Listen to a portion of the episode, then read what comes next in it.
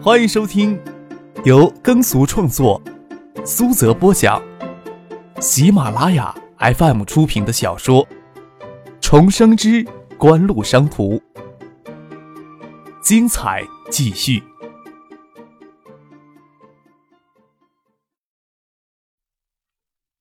第三百零四集。周景喜今年才五十六岁。人高且瘦，头发花白，却像七十的硕精老者，一双眼睛炯炯有神，给人的印象甚是深刻。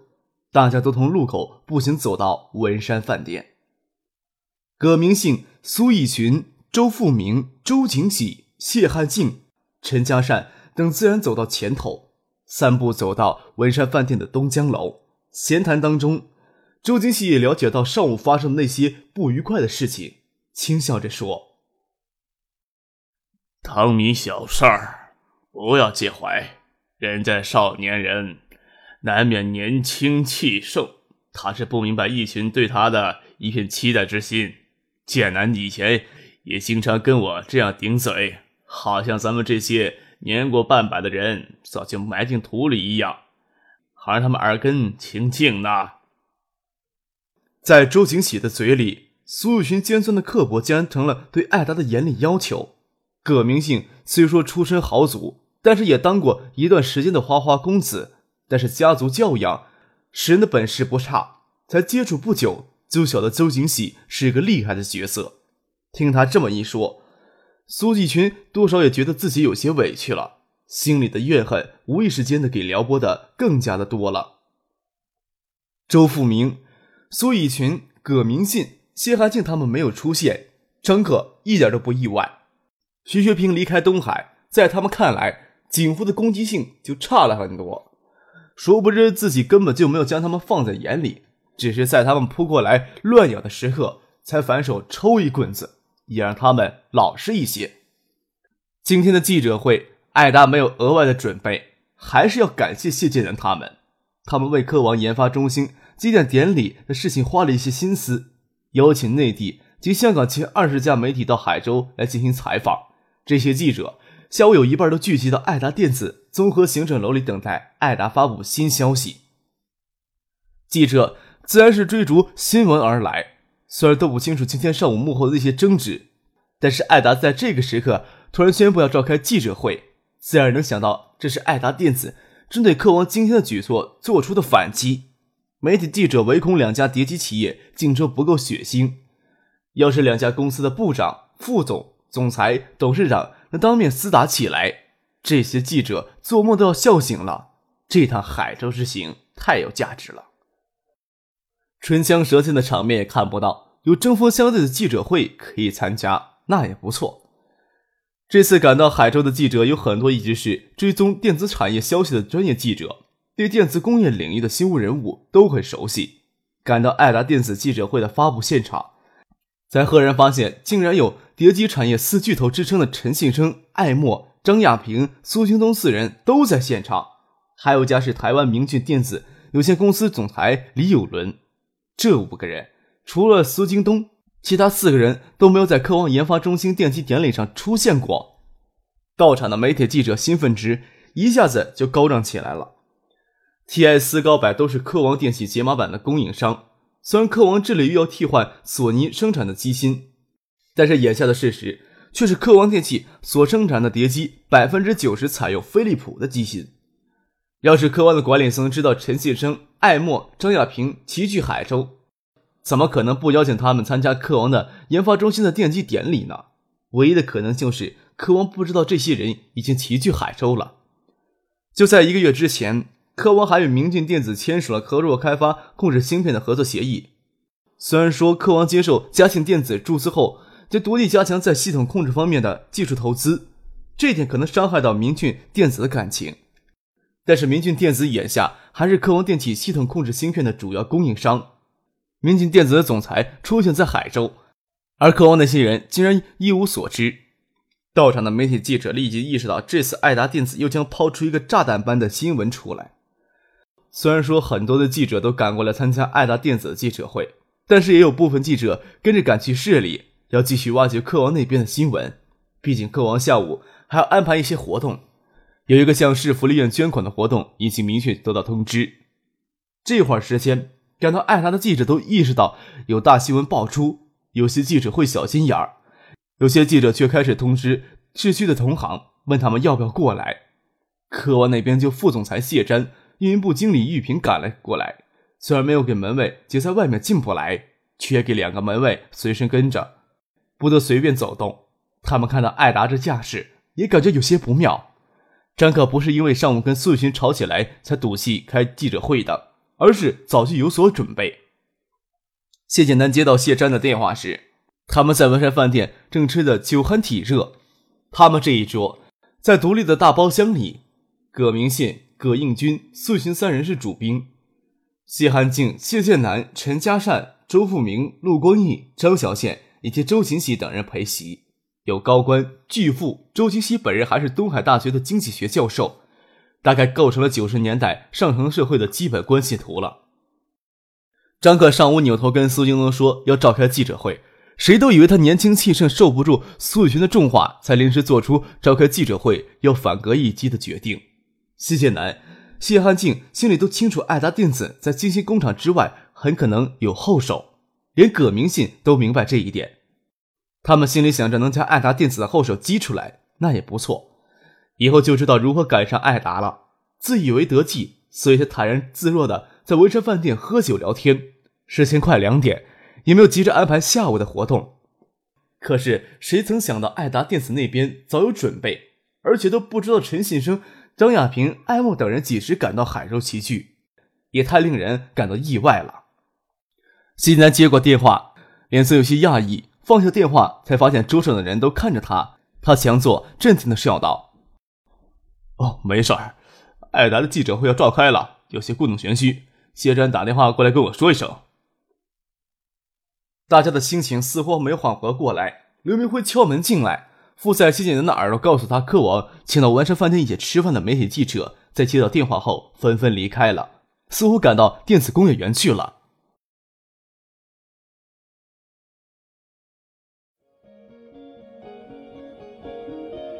您正在收听的是由喜马拉雅 FM 出品的《重生之官路商途》。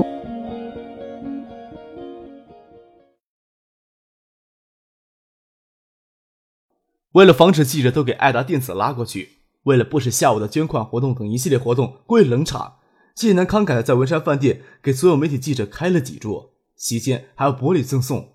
他刚刚看时间到了，这边的酒也差不多喝完了。就让刘明辉将那些准备给记者的信封发下去，还不到十分钟，刘明辉却来告诉他，那群记者他妈的吃饱喝足，拿着客王的玻璃走了。谢剑南气得差点要拍桌子，谢剑南的脸色这下子再也掩饰不住了。谢汉静也有些感觉不妙，问道：“发生什么事儿了？”陈先生、张亚平、艾默还有赵有伦都在海州呢。谢剑南知道自己的失态，便说了出来。苏雨群问道：“这四个人是谁呀？”谢汉静、谢剑南有心让苏雨群对爱达电子起轻视之心，心里却不愿告诉他实情。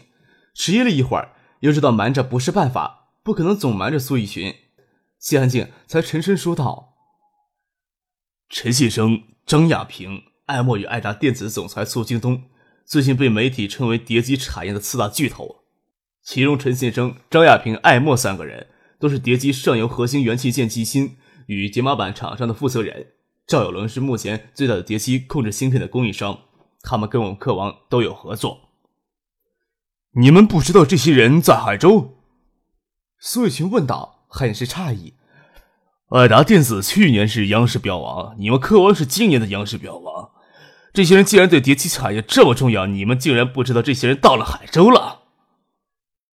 苏雨群意识到问题可能有些复杂，心里有些不痛快，心想上午的说过的话会不会太莽撞了？他上午还说艾达要向科王学习经验，增加技术投资，还要将科王的经验向林远湖汇报，别人听了会不会当成笑话呢？现场气氛有些凝滞。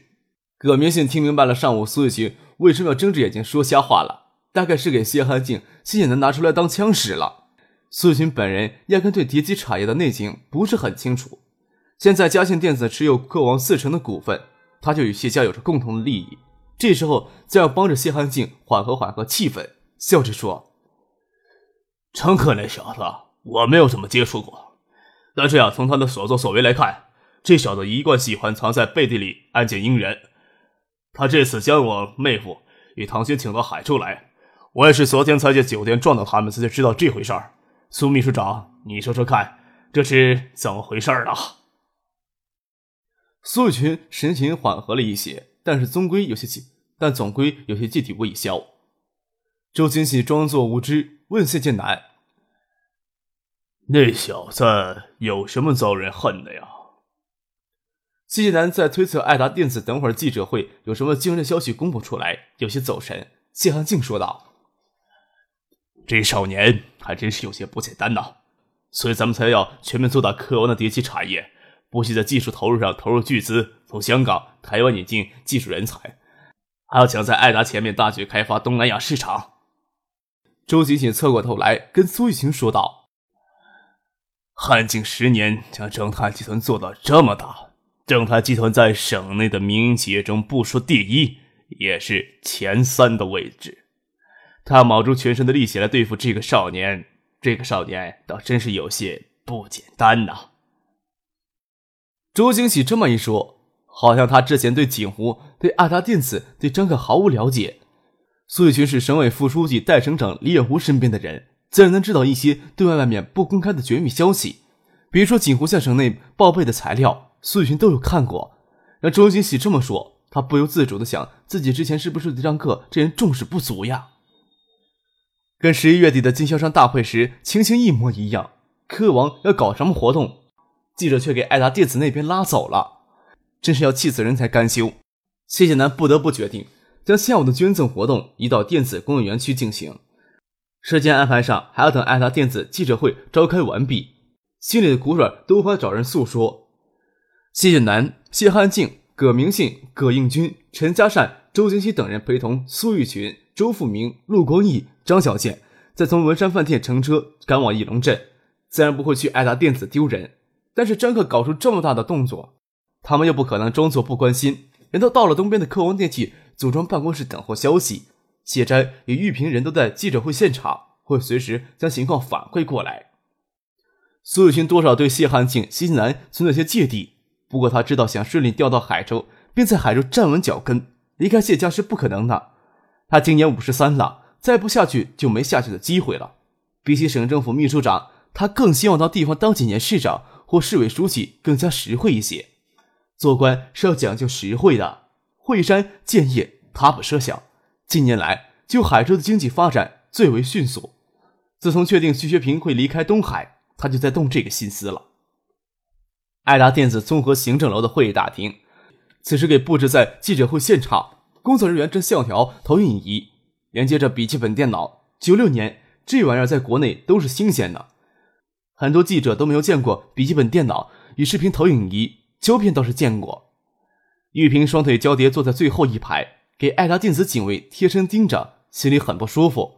人家对自己有戒心，又不能将警卫撵走，只能故作镇定的伸着修长的脖子看向前面。苏京东、陈谢生、张亚平、赵有龙，还有那个好字美国佬，很多人都不认识。他低声问谢詹，谢詹也不认识。出现了很多新鲜面孔呀。艾达到底要搞什么动作？玉萍郁闷的抱怨了一句：“玉萍小姐迫切想知道呀，我可能为你解答疑惑呢。”玉萍看见张克嘴角挂着若有若无的邪魅笑容，坐过来，都有些不知所措，转头看向了谢瞻一眼。谢瞻脸色阴沉，没有说话。在人家的地盘，这小子没有出恶名声，将自己赶出去就不错了。谢瞻一点都不怀疑这小子能做出这些事情来，没有看谢瞻。张克侧着头，没有顾虑太多的打量这个周富明的地下情人，穿着紫色织羊绒外套，看来他在科王的收入还不错。这件古奇外套少说也要上万了，肤色白嫩，脸型也是标准的卵形脸，明眸皓齿，坐在那里气质优雅，算得上少见的美人儿。倒不晓得他会不会在背后使力说服周富明给苏雨群让位子呢？